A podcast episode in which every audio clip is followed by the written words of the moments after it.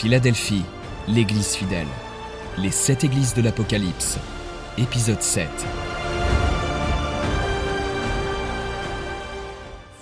Philadelphie est située à environ 45 km de Sardes et fut fondée en 150 avant Jésus-Christ par Attalus II. L'amour et la loyauté entre Attalus et son frère Eumène lui valut l'épithète de Philadelphus. Philadelphie était également connue sous le nom de Décapole comme étant l'une des dix villes des plaines et était aussi parfois appelée Petite Athènes en raison de la magnificence de ses bâtiments publics. Philadelphie résista contre les Turcs conquérants plus longtemps que toute autre ville à l'exception de Smyrne. Et elle tomba en 1390 après Jésus-Christ après 11 ans en état de siège. Le nom moderne de la ville est Al-Aseir, qui signifie ville de Dieu ou ville rouge. Et elle compte aujourd'hui environ 40 000 habitants, avec très peu de chrétiens en son sein.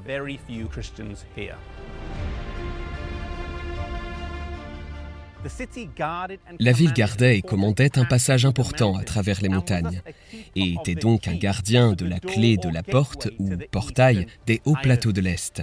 Cette église est présentée par celui qui détient la clé et qui est capable d'ouvrir et fermer la porte, le rappelant des portes plus importantes. Le message à Philadelphie révèle peut-être la meilleure condition de toutes les églises. Ce petit mais exceptionnel groupe de croyants est resté fidèle alors que beaucoup d'autres ne l'étaient pas.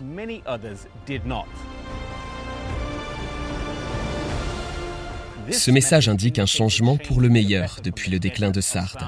Cette église a un regain de vie, d'amour et de zèle missionnaire.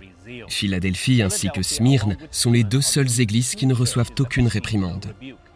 Philadelphie représente cette période du début des années 1800 qui a donné naissance aux grandes prédications évangéliques des Wesley, Whitfield, Jonathan Edwards et de nombreux autres.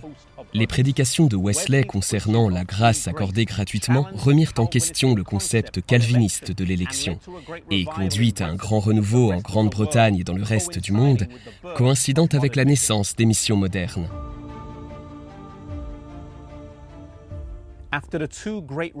Après les deux grandes révolutions de 1776 en Amérique et de 1789 en France, la pensée du monde avait été radicalement modifiée et le monde s'ouvrait à l'Évangile. C'était un revirement de situation concernant les possibilités de mission dans le monde.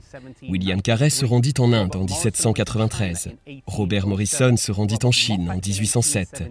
Robert Moffat en 1817 et David Livingstone en 1841 partirent tous deux en Afrique.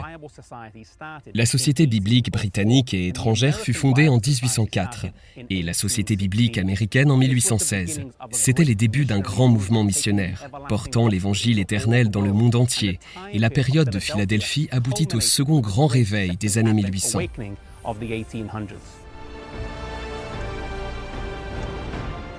Comme les gens de toutes dénominations prêchèrent avec ferveur le retour très proche de Jésus, cela conduit à un renouveau de piété comme jamais vu auparavant. Les gens n'avaient plus le temps de garder des rancunes envers leurs prochains, car Jésus revenait bientôt.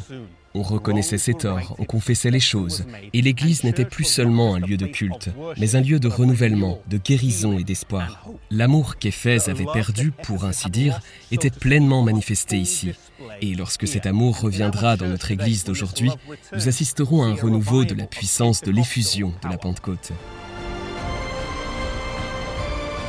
Dans l'ancienne Philadelphie, au temps où un tremblement de terre rasa la ville en l'an 17, un pilier isolé était resté tel une sentinelle au milieu des ruines. Et même aujourd'hui, dans les ruines actuelles, il y a trois piliers qui demeurent après que la ville ait été reconstruite. La promesse faite à cette Église est que ceux qui vaincront seront un pilier dans le temple de Dieu, et il leur donnera un nouveau nom. Une leçon de cette Église, en tant que chrétiens, lorsque nous sommes concentrés sur notre appel et mission de prêcher l'Évangile et le retour très proche de Jésus, il en résulte une manifestation d'amour les uns envers les autres.